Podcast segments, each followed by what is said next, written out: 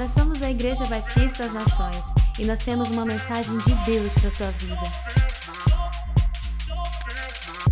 Amém. Abra sua Bíblia em Jó. Aleluia. Jó 1, do 1 ao 22. Quem quer uma boa notícia? No primeiro culto eu preguei uma hora. No segundo, uma hora e meia. Nesse eu acho que vai dar umas duas horas. o povo é muito crente, eu estou tá mentindo demais. Vamos lá, Jó 1, do 1 ao 22. Havia um homem na terra de Uz, cujo nome era Jó. Este homem era íntegro e reto, temia a Deus e se desviava do mal. Nasceram-lhe sete filhos e três filhas, tinha sete mil ovelhas, três mil camelos, quinhentas juntas de boi, ou seja, mil bois, e quinhentas jumentas. Também tinha muitíssima gente a seu serviço, de maneira que este homem era o maior de todos os do Oriente. Os filhos dele, dele iam às casas uns dos outros e faziam banquetes, cada um por sua vez, e mandavam convidar suas três irmãs a comerem e beberem com eles. Quando se encerrava um ciclo de banquetes, Jó chamava os seus filhos e os santificava. Levantava-se de madrugada e oferecia holocausto, segundo o número de todos eles. Pois Jó pensava assim: talvez os meus filhos tenham pecado e blasfemado contra Deus em seu coração. Jó fazia isso de vez em quando. Amém? Jó fazia isso continuamente. Num dia em que os filhos de Deus vieram apresentar-se diante do Senhor, veio também Satanás entre eles. Então o Senhor perguntou a Satanás: De onde você vem? Satanás respondeu ao Senhor: De rodear a terra e passear por ela. E o Senhor disse a Satanás: Você reparou no meu servo Jó? Não há ninguém como ele na terra. Ele é um homem íntegro e reto, que teme a Deus e se desvia do mal. Então Satanás respondeu ao Senhor: Será que é sem motivo que Jó teme a Deus? Não é verdade que tu mesmo puseste uma cerca ao redor dele? da sua casa e de tudo que ele tem, abençoaste a obra de suas mãos, e os seus bens se multiplicaram na terra. O que, que Deus faz com os filhos deles obedientes? Ele coloca uma, uma cerca. Deus colocou uma cerca em você, seus filhos, seus bens, sua casa. Amém ou não? 11. Mas estende a tua mão e toca em tudo que ele tem para ver se ele não blasfema contra ti na tua face. Então o Senhor disse a Satanás: Você pode fazer o que você quiser com tudo o que ele tem, só não estenda a mão contra ele. Então Satanás saiu da presença do Senhor. Um dia, quando os filhos e as filhas de Jó comiam e bebiam, vinham na casa do irmão mais velho. Veio um mensageiro a Jó e lhe disse: os bois estavam lavrando e as jumentas estavam pastando junto a eles. De repente, os sabeus atacaram e levaram tudo. Mataram os servos a fio da espada. Só eu consegui escapar para trazer a notícia. Enquanto este ainda falava, veio outro mensageiro e disse: Fogo de Deus caiu do céu e queimou as ovelhas e os servos, destruindo todos eles. Só eu consegui escapar para trazer a notícia. Enquanto este ainda estava falando, veio outro mensageiro e disse: Os caldeus se dividiram em três bandos, atacaram os camelos e os levaram embora. Mataram os servos a fio da espada. Só eu consegui escapar para trazer a notícia. Também este ainda falava, quando veio outros três e disse: Os seus filhos e suas filhas estavam comendo e bebendo, vinham na casa do irmão mais velho. De repente, eis que se levantou um vento muito forte do lado do deserto, bateu contra os quatro cantos da casa, ela caiu sobre os jovens e eles morreram. Só eu consegui escapar para trazer a notícia. Então Jó se levantou, rasgou o seu manto, rapou a cabeça, prostrou-se em terra e adorou. E disse: Nu saí do ventre de minha mãe, e nu voltarei. O Senhor o deu e o diabo tomou. O Senhor o deu, bendito seja o nome do Senhor em tudo isto. Jó não pecou, nem atribuiu a Deus falta alguma. Queridos, o tema desta mensagem é a pedagogia do sofrimento. Amém? A pedagogia do sofrimento. A pergunta que eu faço para você é: quem aqui gosta de gente interesseira? Pessoas que se relacionam com você por aquilo que você tem. Se relacionam com você porque você tem um carro legal, você mora num lugar legal, você é uma pessoa bonita, uma pessoa inteligente, uma pessoa que tem uma rede de relacionamentos e eu me relaciono com você porque eu quero subtrair algo de você. Eu me relaciono com o meu interesse. Quem gosta desse tipo de gente? Hã? Quem gosta de pessoas que abandonam a outra na hora da dor? Inclusive, a gente faz uma promessa no altar: na alegria, na tristeza, na saúde e na doença, até que a morte nos separe. Nós temos uma promessa de alegria e de dor. Quem gosta de pessoas que na hora da dor pula fora do barco? O que a sua dor comunica para você? Pensa no que eu vou falar. O que a sua dor comunica para você? Quando você está passando por um sofrimento, quando você está passando por uma dor, toda dor ela fala conosco. Fala ou não fala? E o que, que a sua dor fala para você quando você está passando por sofrimento? O que, que ela comunica para você? Ela comunica paternidade, identidade ou rejeição. Quando você está passando pela dor,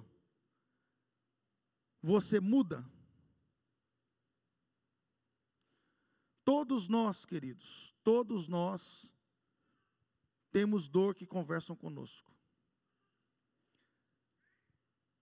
A paternidade é para uma pessoa que sabe o seu significado. E a rejeição é uma para pessoa que acha que o seu valor está na utilidade. Presta atenção. A paternidade, a dor comunica, a dor comunica paternidade para uma pessoa que tem identidade. Para uma pessoa que não tem, ela comunica rejeição, porque ela está na utilidade e não no significado. Então a dor significa rejeição, enquanto a dor, para quem tem identidade, significa paternidade. Deus continua comigo, na alegria e na tristeza. O ter ou o não ter, o estado emocional não muda a minha identidade. O padre Fábio de Mello, ele tem uma frase muito legal que ele fala: quando acabar a sua utilidade, vai sobrar apenas o seu significado. Porque o que você significa é mais importante do que o que você faz. Isso aqui é um desafio para a gente. Porque muitos de nós que estamos aqui estamos vivendo uma teologia onde a identidade está afirmada no que tem e no que faz. Uma teologia que você tem a identidade na roupa, no carro, no, no condomínio que você mora, na, na sua profissão, nos seus diplomas, a identidade não está afirmada no valor intrínseco, no valor moral, no caráter, mas a identidade está afirmada nas circunstâncias, está afirmada naquilo que tenho, naquilo que faço. E a pergunta é: o que, que você vai conseguir ter e fazer para sempre? E quando você perder? E se você perdesse como Jó? E se Deus pedisse de você o seu filho? Se a sua identidade está no seu filho, ao morrer seu filho, você perdeu a identidade. Se a vida de uma mulher gira em torno dos filhos, se Deus pedir os filhos dela, o que, que acabou? A vida. Se a sua identidade está construída no seu patrimônio, ao perder o seu patrimônio, você perdeu o quê? A identidade, não o patrimônio. O que nós precisamos entender é que nós estamos ficando velhos. Há um tempo atrás eu tinha 20 anos, eu já estou com 40. Eu estou passando. As rugas para muitos de nós já chegaram. As estrias, as celulites, já chegaram todos os tipos de banha. Você anda, já mexe algumas coisas. Você vai dar tchauzinho, o trem já. Você está passando. A sua utilidade está passando. Eu tenho um pai de 71 anos, dia 10 agora, ele faz 72. Eu pedi para ele vir aqui em Porto Velho buscar minha família para levar para Ariquemes. E a dificuldade de uma pessoa que não tem identidade de envelhecer é porque a identidade dela e o valor está na utilidade. E a dificuldade de uma pessoa que não tem a identidade no que significa é porque ela não sabe envelhecer, ela não sabe usar óculos. E ela prefere usar, ao invés de usar óculos de grau, ela prefere usar Ray-Ban. E o problema é que Ray-Ban não dá para enxergar quem está ultrapassando.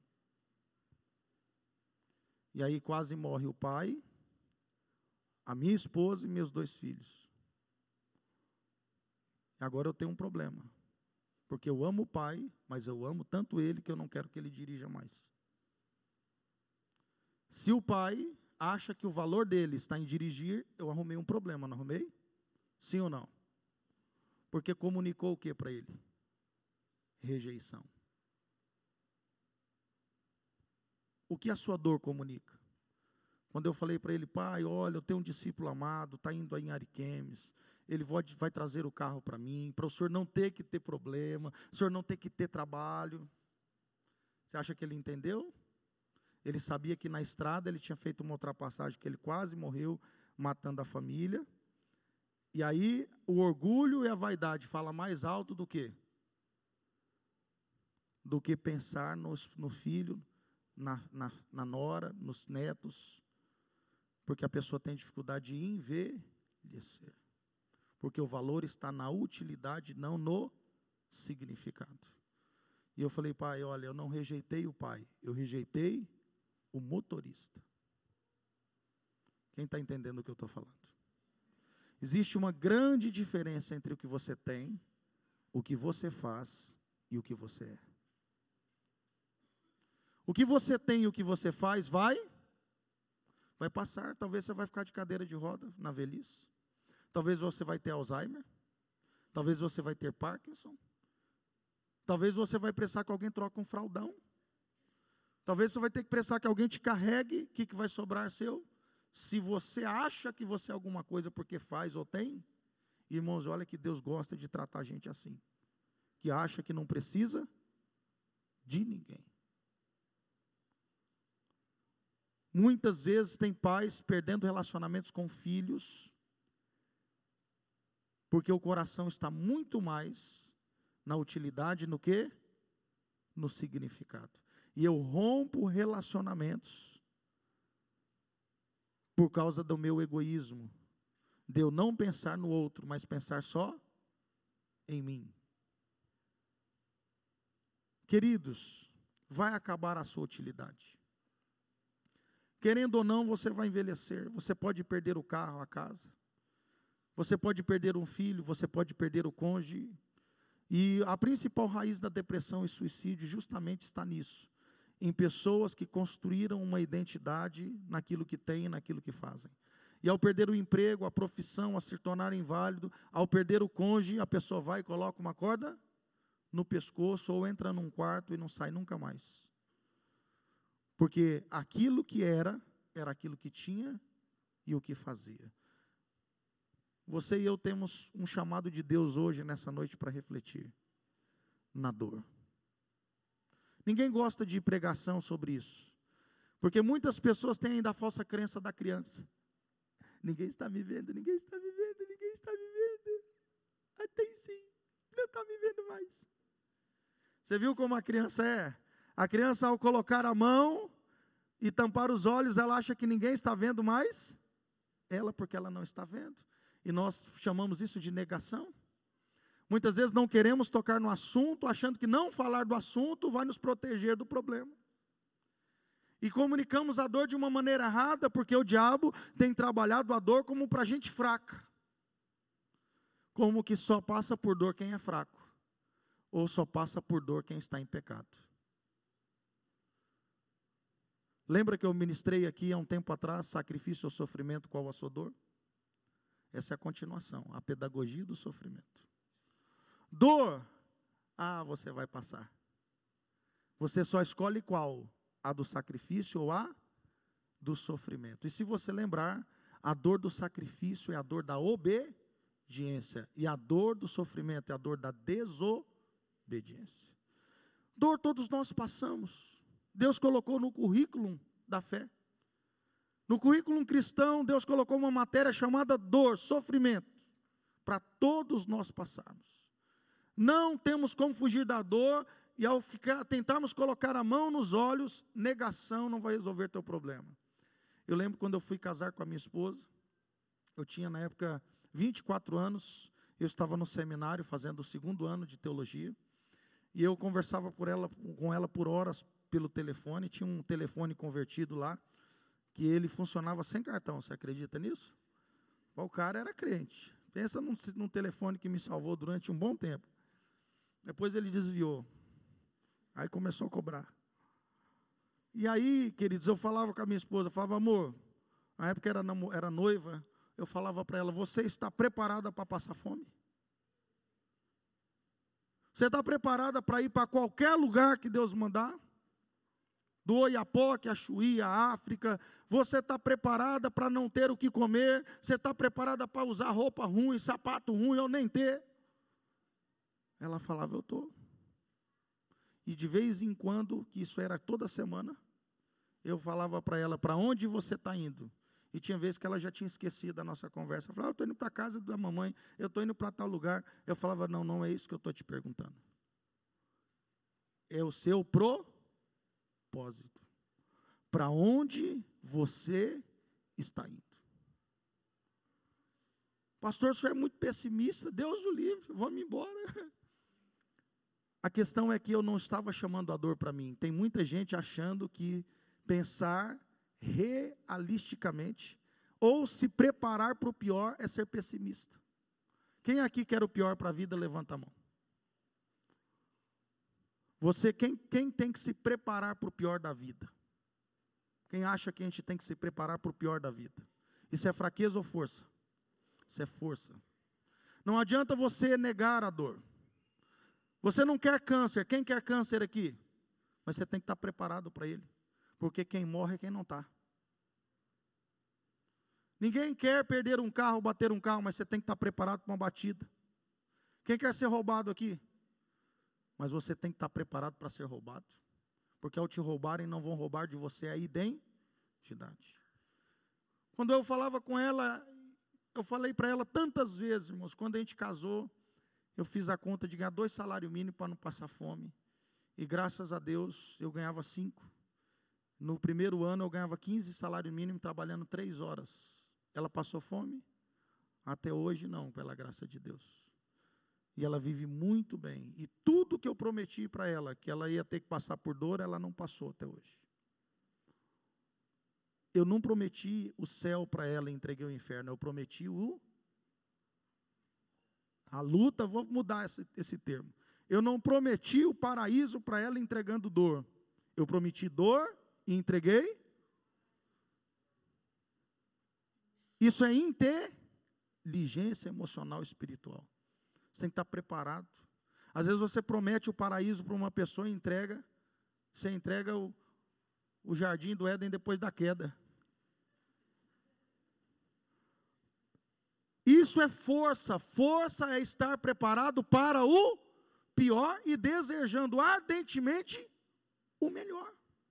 E trabalhando ardentemente para o melhor, sim ou não? Queridos, quando a sua identidade está construída no que tem e no que faz, você pode afundar na perda. Quando você olha para a história de Jó, E você vê que esse camarada, ele não se afirmou no que tinha e nem no que fazia, mas ele estava validado no caráter. Esse camarada aqui, ele não era o que tinha ou o que fazia, ele era o que ele era em Deus. E Deus dá testemunho de Jó. Gente, isso é tão interessante, porque Deus ele dá testemunho da gente. O que, que Deus está falando de você? Vai ter um filho interesseiro lá na terra. Ele só vai na IBN para pedir coisa para mim.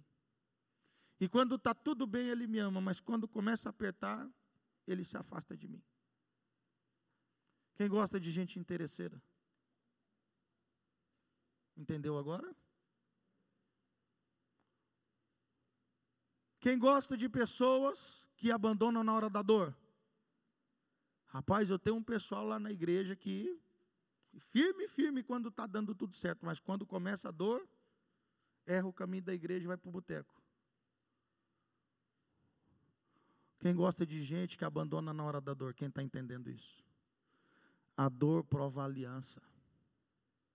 A dor prova o coração. A perda prova a fidelidade. Aonde está o seu coração? Mas você já pensou que Deus fala para Satanás: olha, bicho, tem um camarada lá top de linha chamado Jó, você sabe que você já tentou fazer tudo com ele. E eu coloquei uma cerca, porque quem, quem é filho obediente tem uma cerca ao redor dele. Ei, na obediência o diabo só te toca se Deus deixar. Quem está entendendo isso? Na obediência o diabo só te toca se Deus deixar. E o diabo era doido para fazer o diabo com ele. E Deus falou para ele: É, tá vendo? Homem reto, íntegro, fiel e que se desvia. Lei da responsabilidade. Deus não vai fazer isso por você. É você quem tem que fazer. Olha o que o diabo fala para ele. Também, o senhor fez tudo com ele, colocou a cerca. Eu quero ver se o senhor tocar no que ele tem, se ele não te nega na cara.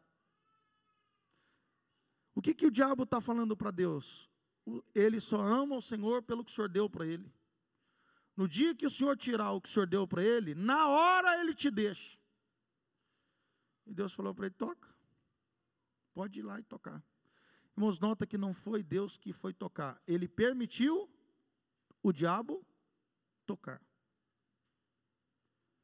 A permissão veio da mão de Deus, assim como também Jesus foi moído por causa das nossas transgressões, mas a Bíblia diz em Isaías 53:10, agradou a Deus moê-lo.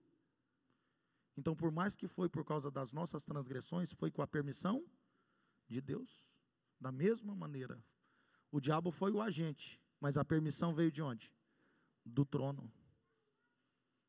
Deus é injusto? Depende. Se a sua obediência depende do patrimônio, realmente ele é injusto. Se você achar que você tem que ser obediente para ser filho, realmente Deus é injusto. Mas se você for obediente porque é filho, Deus pode fazer o que ele bem entender, porque o oleiro tem poder sobre o barro. E o estado do barro não muda quem é o oleiro nem quem é o barro. Agora, o diabo vem e toca e faz um ataque sincronizado. Irmãos, enquanto um estava dando uma notícia, já chegava o outro. E o interessante é porque tem duas coisas que parece que é Deus. Assim, lógico que tem a mão de Deus permitindo, mas o fogo desceu de onde? Do céu e o vento. Então, isso comunica para Jó como que? Se a pessoa não tiver identidade, comunica como que? Rejeição. Mas para Jó não. Porque ele sabia que Deus pode provar na obediência. E Jó não estava seguro na obediência, ele não obedecia para ser abençoado ou obedecia para ser filho, ele obedecia porque ele era filho. E ao sofrer, mesmo obedecendo, ele não perde o que? A filiação. E sabe o que, que ele diz? Deus deu, Deus tirou, Deus tomou, bendito seja o nome do Senhor. A Bíblia diz que ele rasgou o manto, mas isso não é rebelião contra Deus, era um ato de humilhação e vergonha. E ele rapou a cabeça, ato de humilhação. Jó se humilhou, queridos. Sabem quem são as pessoas mais firmes, as pessoas mais potentes, as pessoas mais consistentes? São pessoas que passam por muita dor. Quem não sabe o preço não dá valor, você concorda comigo? Hã? Perde rápido.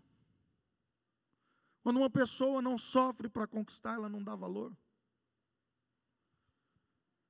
Foi feita uma pesquisa que os ganhadores da Mega Sena, eles 90% perde de 3 a 5 anos todo o patrimônio, de milhões. Sabe por quê? Eles ganharam fácil. Agora encontra uma pessoa que começou um pequeno negócio ralando, com o suor do rosto, e foi crescendo, multiplicando, multiplicou o patrimônio, conquistou um império. Pergunta se essa pessoa perde fácil, porque ela sabe o preço que ela pagou. Tem muita gente dentro da igreja achando que poupar o outro dador é ser bom. Você não entendeu nada. O amor está em justamente deixar as pessoas passarem por dor.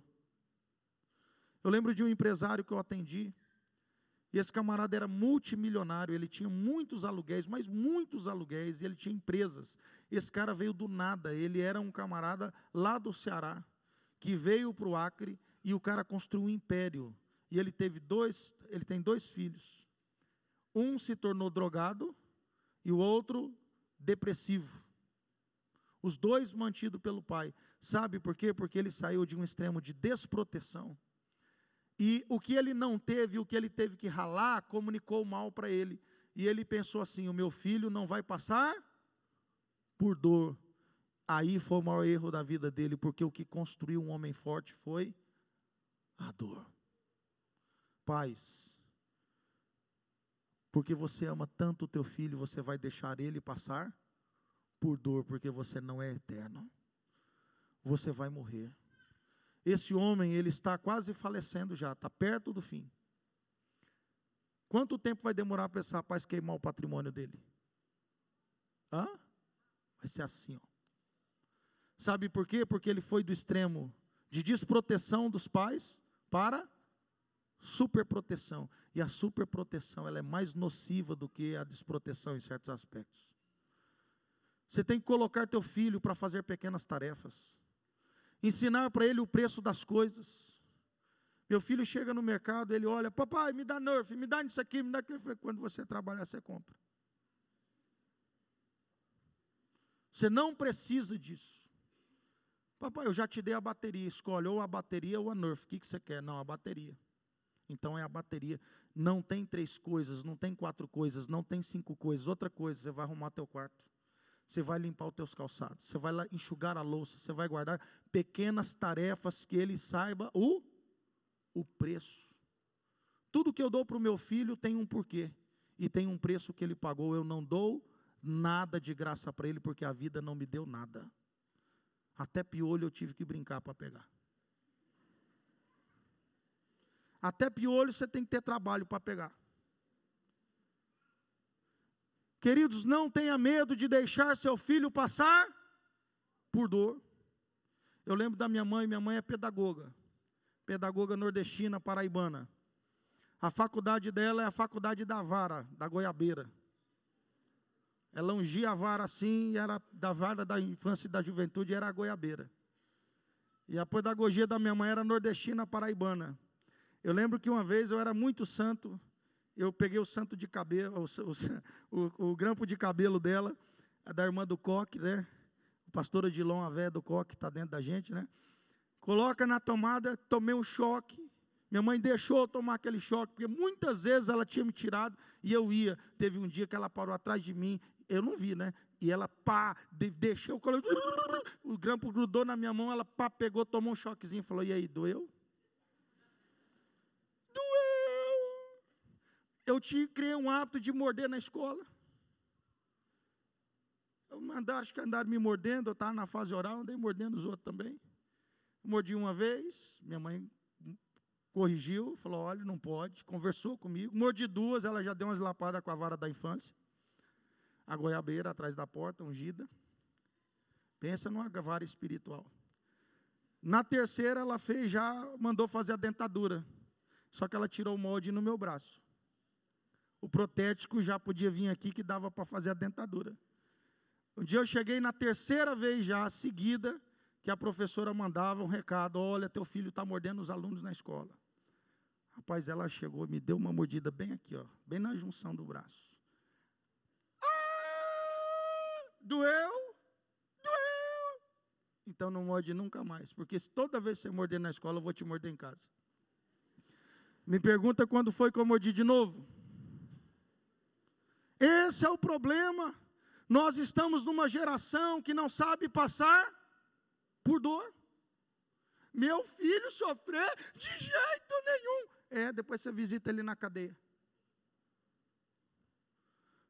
Você tem que ensinar que tudo tem um preço. Deixa ela aqui. É, acabou. É na bênção, gente. Criança é de Deus, deixa ele correr aí, vai ensaiando já tocar. Quem são os melhores pastores, queridos? Quem são os melhores gestores, os melhores pais? São as pessoas que sofreram e venceram a dor. São pessoas que sofreram e venceram a dor. Porque pessoas também depressivas são pessoas que ficaram presas na dor. Dor foi feita para você passar por ela, para você passar por ela. Quem está entendendo isso? A dor você passa, você não fica. Sabe quando você fica na dor? Quando você não aprendeu o propósito dela. Toda dor tem um propósito. Você está andando em círculos, irmão? Pergunta para Deus o porquê. Porque a dor é pedagógica. A dor ensina muito mais que a alegria. A alegria você não dá tanto valor quanto dá na dor. Você dá uma risada, eu te chutar a canela, você vai ver qual que você vai observar mais. A dor ensina muito mais do que a alegria. A dor é pedagógica. Todas as vezes que você estiver sofrendo, você tem que fazer uma pergunta: por que eu estou sofrendo. Porque tem uma pedagogia nela. Se você lembrar, o soro antiofídico da serpente brota de onde? Da picada dela. É do veneno. Então é justamente da dor que vai brotar o quê? O antídoto. A cura está na própria dor. É da muita dor que brota muita força. Você vê aqueles caras do tamanho do mundo da academia, uns é bomba, mas a maioria é malhação mesmo. Pô, os caras dormem na academia, levantam um peso miserável, ficam com o olho quase saindo para fora. Aquelas mulheres que colocam 300 quilos e fica lá, ó. Aquelas coxas do tamanho do mundo, anda assim, ó.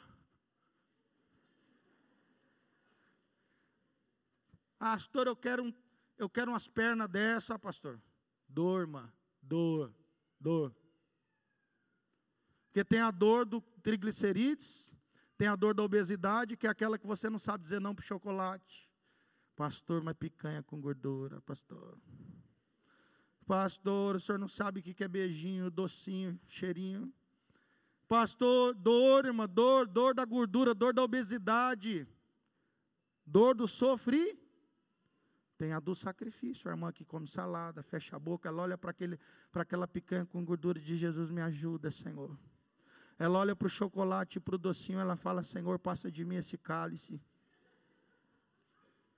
Mas ela escolheu uma dor que vale, e você fica falando, é miserável, vive na academia, é inveja, irmã.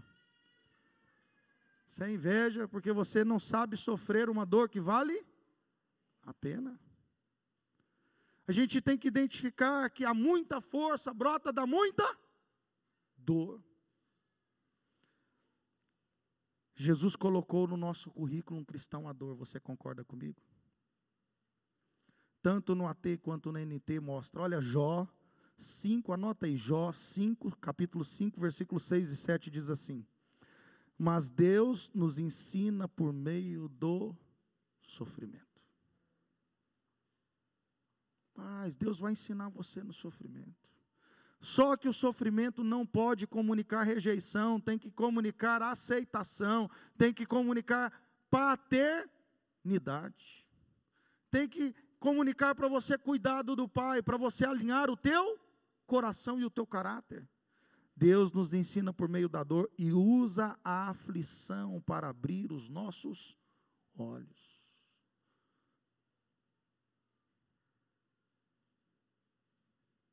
Está bem diferente essa versão. Jó 36,15. Deus livra o aflito por meio da sua aflição. Olha lá. Os que sofrem, ele só os livra em meio ao. Deus nunca vai te livrar do problema. Deus vai te livrar no problema. Deus nunca vai te livrar da fornalha, Deus vai te livrar na fornalha. Deus nunca vai te livrar da tempestade, Ele vai te livrar na tempestade. Porque te livrar do problema é te livrar do crescimento, e Deus né, quer deixar você aprender. Você vai ter que ralar as pernas, o joelho, andando de bicicleta. Eu lembro quando meu filho caiu, minha mulher correu, ai meu Deus, eu vou dar. Deixa, a vida vai derrubar ele muitas vezes. Bora, meu filho, bora, bora, bora, levanta, levanta, bora. Tu é homem, cabra. Tá bom. Caiu, foi, isso aí, tu é macho, homem, deixa o sangue rolar. Estava doido para chorar. A minha foi pegar um gatinho uma vez, subir na escada. Meu, não, não, vai morrer. Eu subi na escada, vai morrer. Sobe, teu pai está aqui. Você caiu, eu te seguro. Pegou o gato lá dentro, a gente fica se pelando de medo, né? Mas nós temos que ensinar o quê? Enfrentar, passar por, por dor. Gente, a gente não quer que a pessoa passe por dor porque é mal, quer que passe por dor porque é, é bom. Porque você não vai estar lá a vida inteira para segurar a corda. Você não vai estar lá a vida inteira para poder projetar, você não vai estar lá a vida inteira para passar o lenço. E você vai ter que ensinar a pessoa a passar por por dor, frustração. Sabe quem são as pessoas que vão para a droga, para o álcool, para a prostituição? Aquelas que não sabem ser frustradas. Sabe qual que é a fase que você mais tem que frustrar uma pessoa? Na infância. Uma criança que não foi bem castrada. Não é cortar o negócio não, viu? É dizer assim, não, você não vai ter. Uma criança de 8 anos, mamãe, eu quero iPhone X. Tá bom, meu filho eu tenho que dar uma palmada em você. Porque você está dando um iPhone X que custa quatro pau e meio para um menino que não fez nada e tem oito anos. O que ele podia ter era um caderno na mão e um livro. Queridos, nós temos que aprender a frustrar, porque às vezes a criança que está dando é a tua. Aquela criança que veio lá do Ceará com o pé rachado, para trabalhar e venceu na vida, agora não está querendo deixar seu filho passar por aquilo que te fez homem, por aquilo que te fez mulher, aquilo que te fez passar no vestibular contra tudo e contra todos, aquilo que te fez morar num condomínio bom, em ter uma boa roupa, sabe o que foi? Dor. Você vai livrar teu filho do sucesso? Sabe qual foi o teu sucesso? Dor. Nós temos que entender, queridos, que Deus não nos livra do problema, nos livra no problema. Jó 36, 15. Deus livra o aflito por meio da sua aflição e pelo sofrimento lhe abre os ouvidos. Assim também, 16, assim também a, de, a você Deus procura tirar da angústia, aleluia, e levar para um lugar espaçoso em que não há aperto, e para o conforto de uma mesa cheia de comida saborosa. É assim que Deus faz. Olha João 16:33, agora Jesus, estas coisas vos digo para que tire a paz de vocês. Coloca lá João 16:33. Essas coisas eu digo para vocês para tirar a paz de vocês. Amém? Olha lá. Essas coisas eu lhes digo para tirar a paz de vocês. É isso? Essas coisas eu lhes digo para que tenham em mim, tenham. Neste mundo vocês vão ter. É isso. Nota que Jesus está falando que você vai passar por dor para te dar paz. Sabe o que é paz? Não é ausência de guerras. Paz é em meio às guerras. Paz em meio à tormenta. Paz não é ausência de problemas. É você estarem com problemas, sabendo que Deus continua com você, você tem paz. Por isso que eu estou pregando essa palavra. Não é para desejar para você problema, é para te dizer que você esteja preparado, porque você vai ter paz. Quando um problema bater na tua porta, você não vai deixar de sentir filha porque está passando por um problema. A teologia dos amigos de Jó continua sendo a mesma de muitas igrejas brasileiras e de pessoas que estão dentro das nossas igrejas. Que diz assim: ninguém pode sofrer sem méritos. Sabe qual era a teologia do amigo de Jó? Ninguém pode sofrer sem méritos. Ou seja, quando Jó começa a sofrer, que perde tudo, perde todo o patrimônio, perde os filhos, só não perde a esposa porque ela era parceira do diabo. Você acha que o diabo ia levar a parceira dele? A mulher fala para ele: amaldiçoa teu Deus e se mata. No original é tire a sua vida. Quando ela fala ali e morre, é tire sua vida. Amaldiçoe o seu Deus e se, e se mate. É. Parceiro, não? Na alegria e na tristeza? Os amigos de Jó chegam, presta bem atenção, irmãos. A perda de todo o patrimônio de Jó não muda o caráter de Jó. Jó prostrou na cinza e adorou. Deus deu e Deus, olha a teologia de Jó. Deus pode tirar na obediência. Olha a teologia de Jó o cara era o cara. Deus deu, Deus tirou. Sabe por que, que ele tinha certeza que era Deus? Porque ele andava em retidão.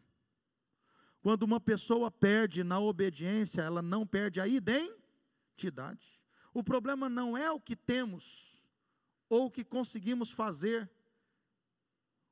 O grande problema é a perda da nossa identidade. E Jó, ao perder tudo que ele tinha e os filhos, ele não perdeu nada. Entenda o que eu estou dizendo. Porque ele sabia que estava em obediência a Deus. Ele tinha uma teologia correta. O justo pode passar por sofrimento. Os amigos dele não. Os amigos dele pensavam: toda pessoa que está passando por problema, ela está passando por causa da desobediência. Tanto que os caras começaram, do capítulo 2 até o 36, eles são a peste. Confessa o pecado, bora. Abre o coração, você vai sair desse lugar. Se você endurecer e ficar orgulhoso, Deus não vai restaurar você. Rapaz, os caras falam coisas maravilhosas que só funciona no campo da responsabilidade. Se realmente Jó tivesse pecado contra Deus, aquilo que eles estavam falando era fantástico. O problema é que Jó não tinha pecado, ou melhor, é que Jó não tinha pecado. Só que note, Jó não peca contra Deus na perda do patrimônio, mas ele peca contra Deus na perda da reputação espiritual. A queda de Jó está na estrutura de orgulho. Quando os amigos dele falam para ele, você não é íntegro, porque era o que eles estavam falando. Aí Jó chega um momento que ele diz: Deus está sendo injusto. Ele transferiu para quem? Para quem? Você sabe como o diabo faz? Primeiro ele toca no que você tem. Se ele não conseguir, ele vai tocar no quê? Na sua reputação. E do mesmo jeito, você reprovou. Porque você está mais preocupado com o que o amigo de Jó pensa de você do que do que Deus. Enquanto você não tiver uma identidade em Deus, você vai estar preocupado com o que o outro pensa de você no versículo 38, lá no capítulo 38, versículo 1 ao 5. Queridos, a dor nos ensina, e a nossa adoração e obediência em meio à dor glorifica a Deus. Você concorda comigo? Quando você está passando por uma dor extrema e você consegue prostrar e adorar, uau! Você deu o passo mais importante da sua fé. Quando você perde uma coisa muito preciosa: um pai, uma mãe, um cônjuge, um filho, um carro, uma casa que já não compara com pai, uma mãe, um filho, e você perdendo o que Deus deu na obediência, você diz: Deus, eu estou com o coração partido, mas eu te amo. Rapaz, Deus dá uma risada do diabo. Porque ele mostrou para ele que você tem identidade em quem? Nele. A dor é que glorifica a Deus. Irmãos, olha, você louvar a Deus porque Deus te deu alguma coisa é precioso, sim ou não? É, mas e você louvar a Deus quando você perdeu alguma coisa? É muito mais precioso. Quando você consegue adorar na perda, é a maior prova da sua identidade. Que nós o amamos pelo que ele é e não pelo que ele dá. Era o que o diabo estava desafiando ele. Desafiando Deus, ah, toca, toca nas coisas dele que você vai ver se ele não nega na tua cara. Irmãos, quantas pessoas dentro da igreja passavam nessa prova? Numa igreja que prega, não essa, mas uma igreja brasileira que prega a identidade no que tem e no que faz, ao perder. Vem para cá que aqui você vai ser feliz. Você vai ser tão feliz no Evangelho que você vai passar por dor. Em nenhum momento, queridos, o ser cristão, o ser evangélico, significa você ser livre da dor. Quem esse ano teve, teve algum tipo de luta com o pai, com a mãe, com o filho, no casamento, bateu o carro, foi roubado? Irmão, ser cristão significa passar por. A promessa de Jesus é que o jugo dele é suave, o fardo é, e que ele te ajuda a passar. Ele caminha com você. Inclusive, ele prometeu lá no Antigo Testamento: ele vai andar com você no vale da sombra da morte. A dor nos liberta do outro. Quando tem uma traição, a dor da traição te liberta de quem? do outro, da idolatria. A dor, ela te liberta do mundo, porque quando você está passando por uma dor de uma perda, às vezes é ali que vai ter o rompimento do teu coração no mundo, e a dor te livra, te liberta de você e de mim mesmos. A dor ela é pedagógica. A dor te prepara muito mais para o futuro do que para do que a alegria. A dor te dá alicerces que a alegria não te dá. A dor mostra seus limites, a dor mostra sua impotência, e a dor nos mostra que sem Deus nada podemos fazer. A dor realmente nos fala que nós tudo podemos, amém? Sim ou não? Tudo podemos ter e tudo podemos não ter. Sei ter e sei não ter, em tudo estou experimentado. Posso todas as coisas. Não é eu posso fazer, não é o do posso ter tudo, eu posso administrar toda e qualquer situação. É do verbo automatós, governo autônomo das circunstâncias. As circunstâncias não moldam quem eu sou. Isso é o poder. O poder não é ter tudo, Dionísio. O poder não é fazer tudo, o poder é controlar e dominar a si mesmo, e principalmente em que momento? Da dor. Isso é potência. O mundo diz assim: potência é quem faz tudo, tem tudo, pega tudo. Não, potência é o que consegue ficar com uma mulher 50 anos apaixonado por ela. Potência é você andar no Uno 86, às vezes ele te leva, às vezes você leva ele. E dizendo, erguei as mãos e dai glória a Deus. É meio padre de Fábio de Melo, né? Marcelo Rossi, mas amém. O importante é quando você consegue glorificar a Deus comendo arroz e feijão. Isso é potência.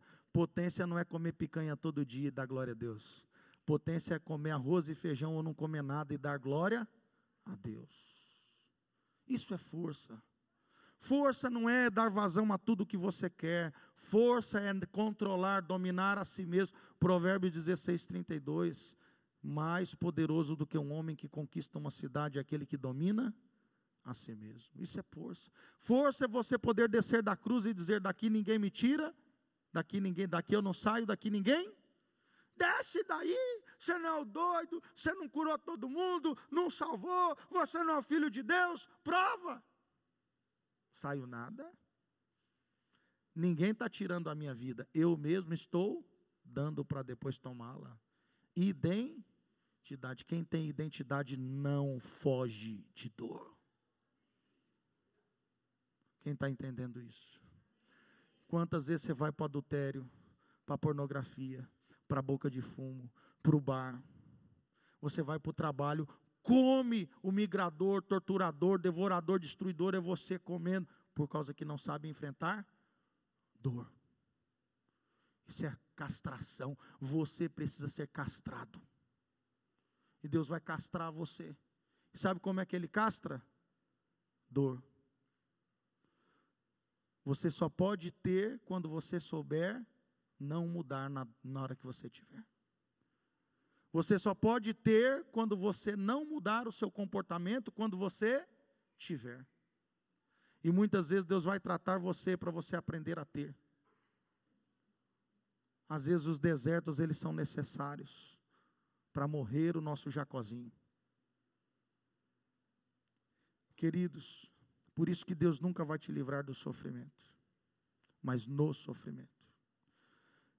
Toda vez que você estiver passando por dor, ela comunica alguma coisa e você vai ter que mapear ela.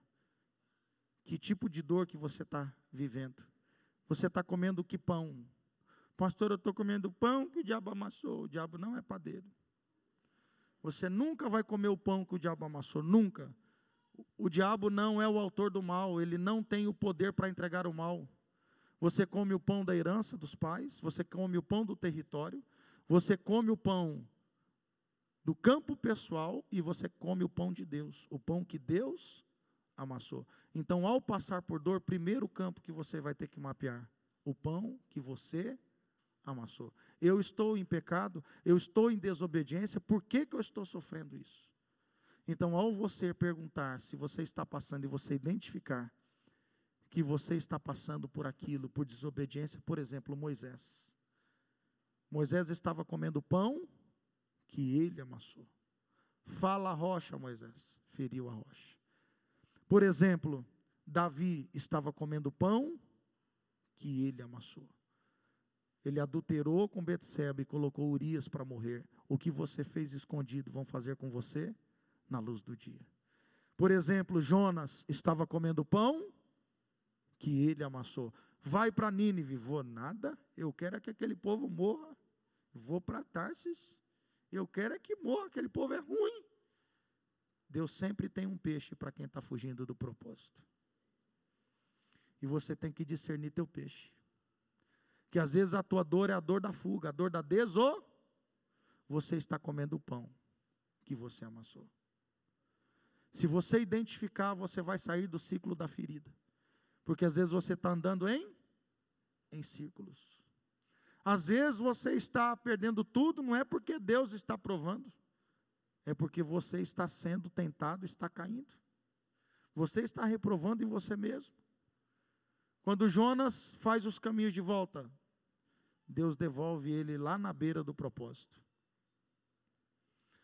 Paulo estava comendo pão que ele amassou. Ah, o sangue de Estevão estava cobrando. O que, que Deus disse para ele? A minha graça te basta, o meu poder se aperfeiçoa na fraqueza. Diga o fraco, por que, que o fraco é forte? Porque na fraqueza você recorre a quem? Muito mais a ele. Você pode estar comendo o pão do território, por exemplo, Ananias, Misael e Azarias. Eles comeram o pão de Deus? Foi Deus que colocou eles lá? Foi a desobediência? Foi os pais? Qual era o pão do território contaminado? Fizeram uma estátua de Nabucodonosor, eles não prostraram e jogaram ele na fornalha porque o território era altamente. Por exemplo, tem missionários morrendo no Irã e no Iraque. Eles estão comendo o pão do quê? Do território contaminado. Qualquer missionário naquele país vai ser decapitado. Então entenda, na Bíblia, as, você vai encontrar Daniel. Daniel foi para foi a cova dos leões por quê? Ele estava em desobediência? Era pecado de herança? Pecado territorial. Tinha uma lei que dizia que ele tinha que adorar o rei também. E ele desobedeceu, orava três vezes por dia, não pode orar. orava três vezes para um, não era para o rei, era para o Deus vivo. Daniel comeu pão do território. Quando você olha também, você vai encontrar o pão de Deus. Jó comeu que pão? O pão que Deus amassou. Você entende que tem pessoas que estão aqui que possam estar comendo um pão de Deus? E Deus é bom. Deus está permitindo você comer um pão, mas aí você tem que entender que Ele não tenta. Deus não pode ser tentado pelo mal e a ninguém tenta, Tiago 1,13. Agora a Bíblia diz que Deus prova o coração, sim ou não? Deuteronômio 5. Eu provei o coração de vocês no deserto para revelar o coração. Anota, Deus prova para aprovar, para promover. Deus prova para aprovar, para promover. E Deus não dá nada além daquilo que você pode suportar junto com a prova, Ele dá o que? O escape. Irmãos, são poucas pessoas que aguentam a prova de Jó. Por isso que não tem muito Jós. Porque tem que ser muito homem de Deus para suportar o que ele passou. Mas muito. Vamos terminar essa palavra. Coloca lá em Jó, capítulo 38, do 1 ao 5. Agora, depois que Jó murmura contra Deus por causa dos amigos, Jó não reprova na perda do patrimônio, mas ele reprova na perda da reputação espiritual. Então o Senhor respondeu a Jó do meio da tempestade e disse ele: Quem é esse que obscurece o meu conselho com palavras sem conhecimento? Deus está falando para Jó. Prepare-se como simples homem, vou fazer-lhe perguntas e você me responderá. Aí. Vamos lá, minha irmã. Onde você está quando lancei os alicerces da terra? Responde-me se é que você sabe tanto. Quem marcou os limites das, e as suas dimensões, vai ver que você sabe. E quem entendeu sobre, estendeu sobre essa linha de medir? Tá bom aí já a gente pode mais. São quatro capítulos, Deus falando assim, vai, responde aí, queridão. Porque Jó achou que Deus estava sendo injusto. Agora olha lá no 42, do 1 ao 5. Jó tomou tanta pancada, irmão, na moringa. Quatro capítulos de discipulado, um a um. Então Jó respondeu ao Senhor: Olha lá agora, o Jó. Sei que tudo podes fazer. Tu podes fazer todas as coisas, Senhor. Nenhum dos teus planos pode ser frustrado. Olha agora. Tu perguntaste, olha quem que perguntou para ele? Quem que perguntou para ele? Quem é esse que obscurece meu conselho sem conhecimento? Certo é que falei de coisas que eu não entendia, coisas assim tão maravilhosas que eu não podia saber. Ó o meninão educado. Tu disseste, agora escute, eu te falarei. Vou fazer-lhe perguntas e você me responderá. Olha agora a resposta dele. Meus ouvidos já tinham ouvido a teu respeito, mas agora os teus olhos, os meus olhos. Qual que é a grande promoção de Jó? É o patrimônio em dobro? Toda pessoa que não tem um coração em Deus só enxerga o patrimônio. Queridos, aonde está os seus olhos, aonde está o seu tesouro, aonde está o seu tesouro, está o seu. Tem gente que vai para o texto e diz, ele recebeu tudo em dobro. A promoção de Jó não é o patrimônio, queridos. A promoção de Jó, ele era um cristão, fiel a Deus, um batistodontes, um presbiterianossauro, um IBN Rex, aqueles assim que conhecem a Bíblia de cabo a, de, de ponta a ponta, mas nunca viu um anjo, nunca viu expulsar demônio, nunca falou em línguas, nunca recebeu uma profecia, mas é aquela pessoa que anda na palavra de Deus e não vai nem para a direita nem, o cara anda no prumo. Esse era Jó. É possível uma pessoa ser fiel a Deus sem nunca ter uma experiência? O texto está dizendo que sim. Jó só, só conhecia Deus de ouvir. Irmãos, a nossa fidelidade a Deus não está no sobrenatural, está na fé da palavra de Deus. Sabe o que, que aconteceu com um homem fiel a Deus só crendo na palavra? Bem-aventurados que não viram e, e creram. Sabe o que, que aconteceu? Deus se revelou para ele. E Jó disse: Senhor, olha, eu conheci o Senhor de ouvir, mas os meus olhos agora te veem. Claro, Deus devolve o dobro para ele. Devolve. Agora vamos ver o que, que virou o cativeiro de Jó de verdade. O 6, por favor. Para a gente encerrar aqui, é de verdade. Por isso menosprezo a mim mesmo e me arrependo no pó. Ó a humilhação de Jó para Deus. Deus veio tratar Jó, e no tratamento de Jó, Jó se humilha. Irmãos, Deus nunca vai poder virar o seu cativeiro sem a sua humilhação. Agora olha o 7. Depois que o Senhor disse essas palavras a Jó, disse também ao Elifaz, o temanita de Temã, estou indignado com você e com seus dois amigos, pois vocês não falaram o que é certo ao meu respeito com meu servo Jó. A teologia de vocês é torta. Oito. Vão agora até o meu servo Jó, levem sete novilhos e sete carneiros, e com eles apresentem holocaustos em favor de vocês mesmos. Meu servo Jó orará por vocês, eu aceitarei a oração dele e não farei com vocês o que vocês merecem pela loucura que cometeram. Vocês não falaram o que é certo ao meu respeito, como fez o meu servo Jó. Esses homens eram homens de Deus, os três amigos de Jó, sim ou não? Sim, só que a teologia deles era torta. Sabe quando tem hora que você é uma pessoa de Deus, mas fala bobagem?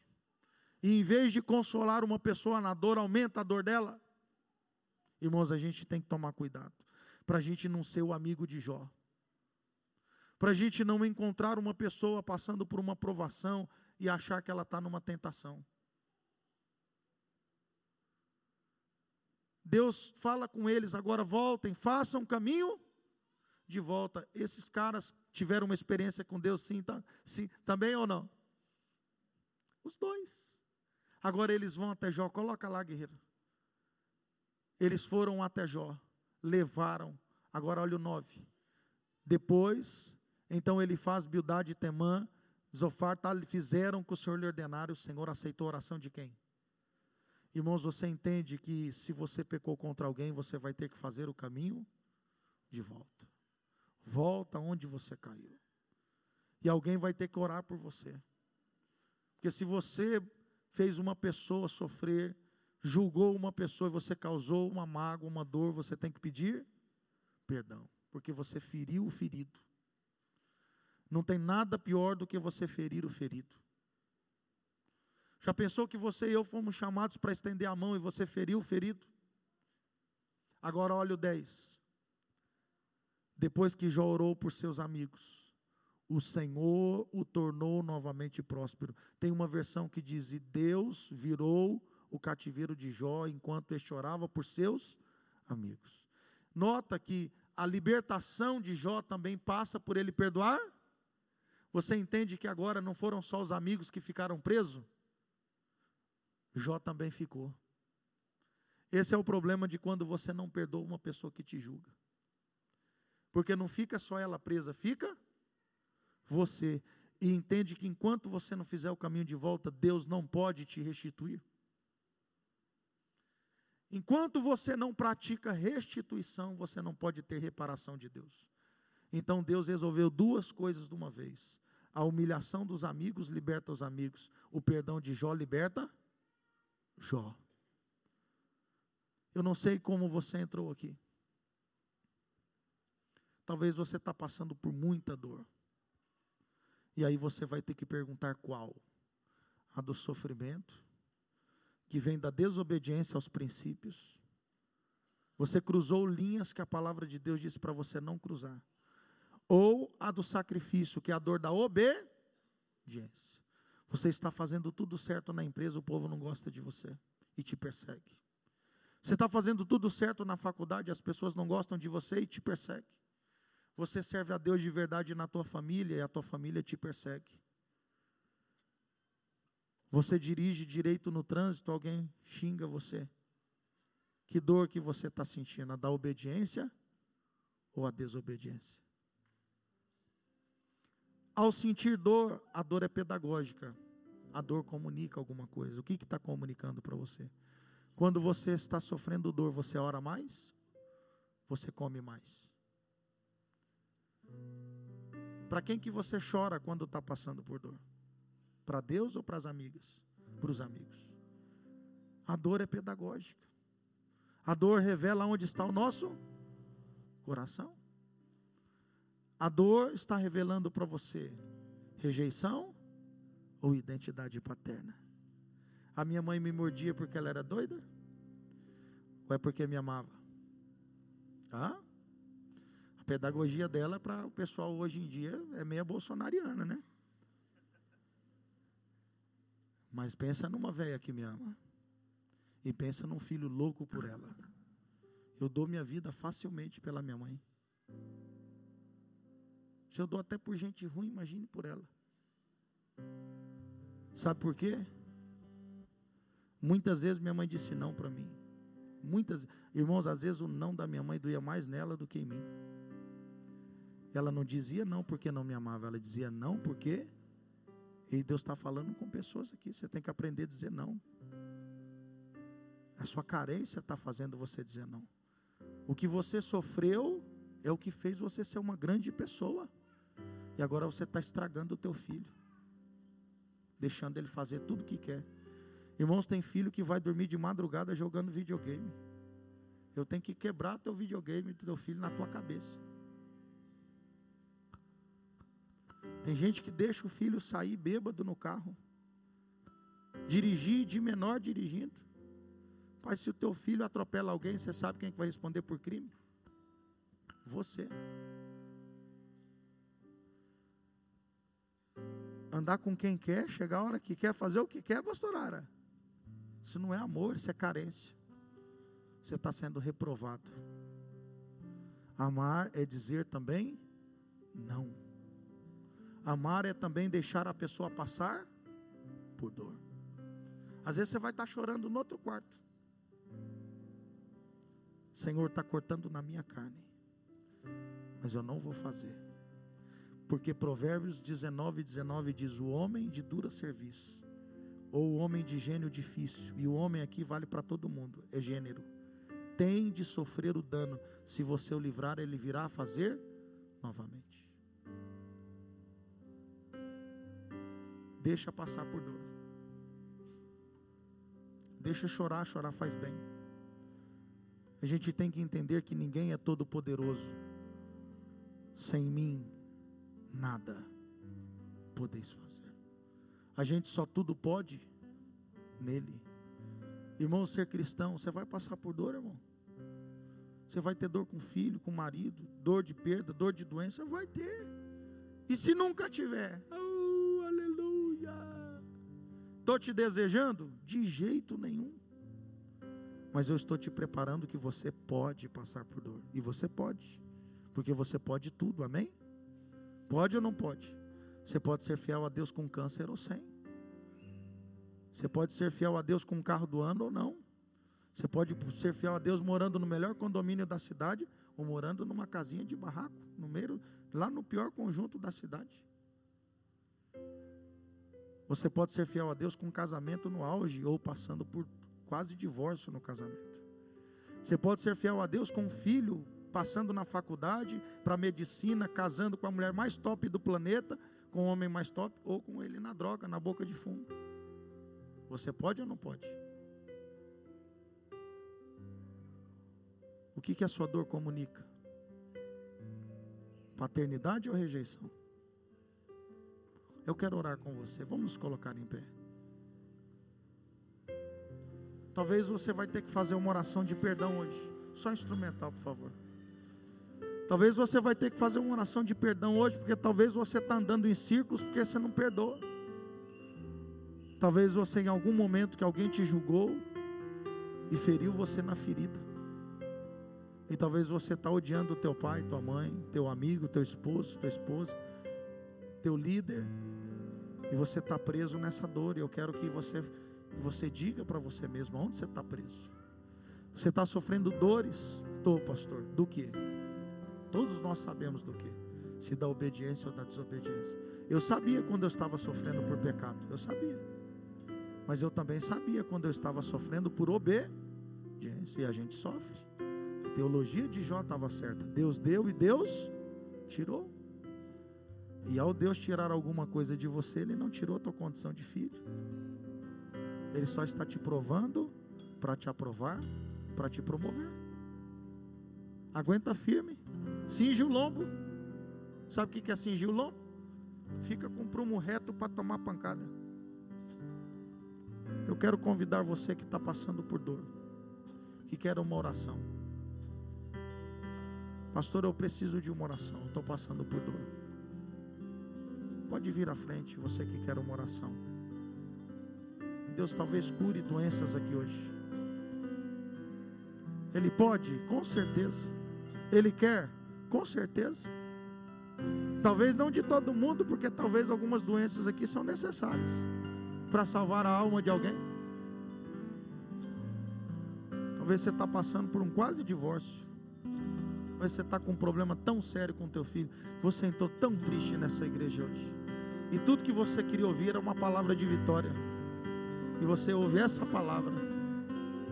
Só que essa é uma verdadeira palavra de vitória. É uma palavra que diz: a dor é passageira quando você obedece.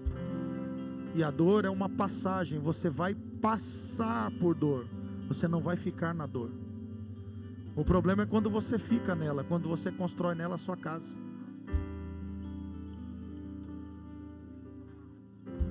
Crente sofre, irmãos, mas crente sofre com Jesus, dividindo o jugo. O jugo dele é suave, o fardo é leve. Talvez você sentiu aqui o órfão hoje, entrou nessa igreja se sentindo abandonado. Deus não me ama, porque se Ele me amasse eu não estava passando por isso. Deus está dizendo para você que Ele ama sim. Que por ama, às vezes você está passando. Às vezes está passando para salvar nossa alma. Mas está comunicando a dor de forma errada, está comunicando como rejeição e não como acolhimento. Quando a minha mãe me batia, não é motivo de alegria, como diz Hebreus 12, 7. Eu tinha vontade de matar a velha, eu falava, Jesus, mata ela passa uma carreta em cima dela, mas depois de um tempo, hoje, eu olho para ela e falo: Bendito seja o nome do Senhor pelas mordidas da dona Josefa. Talvez você entrou aqui achando que o filho é aquele que tem tudo, não. Às vezes você é um filho que Deus vai tirar tudo, para que você seja filho ainda. Conversa com a Todora agora, fecha os teus olhos, conversa com ela. Conversa o que, que ela está falando para você. Ela pode estar tá mentindo para você, dizendo que você não é filha. Porque Deus corrige aquele filho quanto Ele ama. E conversa com a tua dor, perguntando que dor é essa. É uma dor do pecado? É uma dor da fornicação? É uma dor do adultério? É uma dor do roubo e furto? É uma dor de rebelião contra os pais? É uma dor de envolvimento com o ocultismo? Que dor é essa? Conversa com ela. É uma dor que você está colhendo as consequências da sua desobediência? Peça perdão. Deus te perdoa. Inclusive esses castigos é para você pedir perdão mesmo. Vá lá no teu pai, na tua mãe e conserta.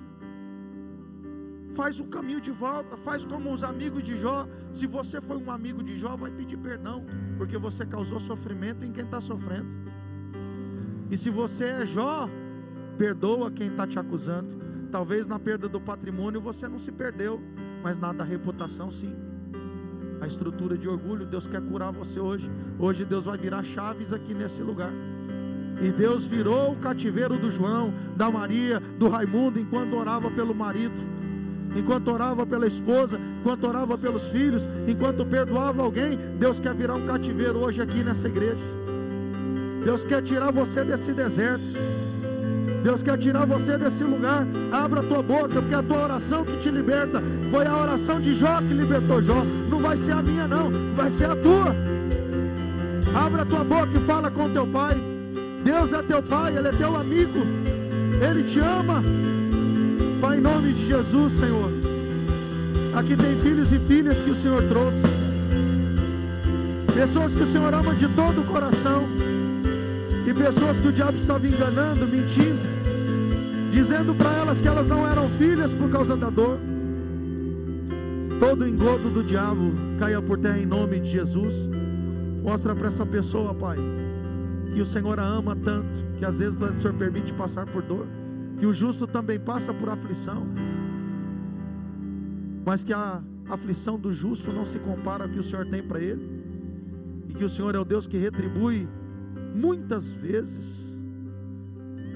Senhor, se esse irmão, essa irmã está sofrendo por pecado, por desobediência, dê força para ele e para ela agora, confessar o pecado, pedir perdão, fazer um caminho de volta e sair do ciclo da ferida. Essa pessoa que está andando em ciclos na vida, Senhor, essa pessoa que a, a dor tem comunicado errada, que as perdas têm comunicado errado, que às vezes o pai e a mãe dizer eu não vou fazer por você está comunicando errado. Senhor, em nome de Jesus, esse pai e essa mãe está fazendo tudo pelo filho e não deixando o filho fazer nada. Perdoa esse pai e essa mãe, Senhor. Ressignifica, Senhor, bondade para essa pessoa. Que ela entenda que às vezes ser bom significa deixar o filho sofrer. Ser bom significa mostrar o preço das coisas. Senhor, em nome de Jesus, cure enfermos aqui, Senhor. Pessoas que estão aqui com câncer, pessoas que estão, Senhor, com, com problemas na coluna, no fígado, no rim, pessoas que estão com problemas, ó Pai, de enxaqueca. Senhor, se são de origens espirituais, trabalho de umbanda, feitiçaria, se essa pessoa tem uma doença de origem espiritual, eu repreendo em nome de Jesus espíritos de enfermidade, demônios agora vão embora em nome de Jesus. Aqueles que fizeram pactos na Umbanda, que tomaram água fruída, que comeram coisas consagradas, que passaram pela mesa de cirurgia espírita, todo pacto feito com o demônio, que deu direito, consagrações, Senhor, renuncia agora esses pactos, quebra esses pactos, cancela esses pactos, todo trabalho feito no terreiro, na encruzilhada, na mata, no mar, contra a vida desse irmão e dessa irmã. Senhor, eu me levanto agora no reino do Espírito, coberto pelas suas armaduras, e no nome de Jesus eu digo agora: caia por terra todo o trabalho do inferno seja cancelado em nome de Jesus. Toda pessoa, Pai, que está aqui, Senhor, passando por dor, da obediência, traz consolo. Traz consolo, Senhor, sabendo que a aflição do justo não se compara ao peso de glória futuro que o Senhor tem preparado. Pai, aqueles que estão afastados dos teus caminhos, que se desviaram dos seus caminhos, que possam voltar para a sua casa, que possam voltar para o seu lar aqueles que ainda não te aceitaram, que possa se entregar ao Senhor, que tenha uma vida abundante, Pai. Restaura casamentos aqui, Senhor. Restaura amizades, restaura empresas, restaura amizade de pais e filhos, Senhor. Restaura, Senhor, o amor de cônjuges, restaura ministérios aqui, restaura vidas, transforma histórias, Senhor. quero fazer um convite para você. Você que estava afastado dos caminhos do Senhor. Talvez por causa da dor mesmo. A dor estava comunicando errado para você. Você estava se sentindo rejeitado e não amado. Eu quero fazer um convite a você, te dar uma chance de você aceitar o abraço de Deus. Você que quer receber Jesus como seu Salvador. Você faça um sinal com a sua mão. Tem que ser corajoso. Isso mesmo. É desse jeito. Tem que ter coragem para dizer sim para Jesus. Isso é força. Isso é força. Força não é usar droga. Força não é beber. Força não é adulterar. Força é ficar com uma mulher só a vida inteira. Força é não beber. Força é se render para Jesus na frente de todo mundo. Você que está afastado dos caminhos do Senhor, se você quer se reconciliar hoje, vai voltar para a casa do Pai de verdade voltar para passar dor sem sair da presença dEle. Você que quer aceitar eu reconciliar hoje, aleluia. Você que quer voltar para os braços do Pai, faz um sinal com a mão. Glória a Deus, aleluia. Isso mesmo. Venham aqui, quem está levantando a mão, eu quero orar por vocês. Sai do seu lugar, vem aqui. Tenha coragem, isso mesmo. Tenha vergonha, não, vocês são vencedores. É desse jeito. Vencedor é quem se entrega. Vencedor é quem diz: Deus, eu preciso do Senhor, Pai. Preciso do Senhor. Eu preciso que o Senhor crie estrutura em mim para passar por dor. Eu não sei passar por dor, eu fujo para cachaça, eu fujo para droga, eu vou para prostituição, eu, eu fico com a mulherada. Eu não consigo passar por dor, mas eu quero mudar. A partir de hoje eu não vou deixar a dor comunicar de jeito errado. Fazer tudo o que eu quero não é potência, é fraqueza. Suportar dor é força. Dor que vale a pena. Porque a dor tem pedagogia. Está no currículo um cristão, dor. Pai, em nome de Jesus, aqui tem filhos e filhas. Senhor, aqui tem pessoas preciosas que estão rendendo a vida ao Senhor. Pessoas que estão voltando para os teus caminhos e pessoas que estão entrando nos teus caminhos. Senhor Jesus, eu quero agradecer o Senhor, porque todas as dores deles também o trouxeram até esse lugar. Eu quero agradecer ao Senhor, porque o Senhor é um Deus que talvez não livrará eles do, dos problemas, mas nos problemas. Pai, que em toda situação, quando eles estiverem vivendo o melhor momento do dia, mas também quando eles estiveram passando pelo pior problema da vida, eles não se esqueçam que o Senhor está com eles. Pai, eu peço, Senhor, dá forças para eles. Quebra as correntes do diabo, as cadeias do inferno, as cobranças geracionais, as maldições hereditárias, as maldições do campo pessoal e livra eles do território contaminado. Faça ele das más companhias, de lugares que eles não podem pisar, Senhor. Senhor, que eles possam realmente fazer um pacto, uma aliança com o Senhor. Escreva o nome deles no teu livro, Senhor, e a partir de hoje eles tenham alegria da tua salvação. Que eles andem com o Senhor, se desviando do mal. Segura na mão deles, Senhor. E que tudo que eles forem viver, eles vivam no Senhor. Pai, todas as dores que eles forem passar, que eles lembrem que o Senhor está com eles, que a sua vara e o seu cajado os consola. O Senhor os consola com a vara da correção e com o cajado do acolhimento. Que o Senhor é o nosso Pai. Gratidão, Jesus, por essas vidas. Escreva o nome deles no teu livro da vida. E todos os dias, até a consumação dos dias, eles sejam fiel ao Senhor. E que eles e a casa deles sirvam o Senhor Jesus Cristo, Pai. E que eles possam habitar na tua casa por longos dias. Pai, gratidão por essas vidas, Senhor, que estão aqui Pai, eu quero agradecer por esse culto. E eu quero pedir, Senhor, a tua unção sobre eles, a tua força sobre eles, e que eles possam, ó Pai, passar por todas as situações dando glória a Deus. Lembrando que o Senhor não nos livra das guerras, o Senhor nos dá paz nas guerras. Que paz não é ausência de guerras, mas é saber que o Senhor está conosco. Muito obrigado, Pai, em nome de Jesus. Amém. Glória a Deus. Pastor Ed, querido.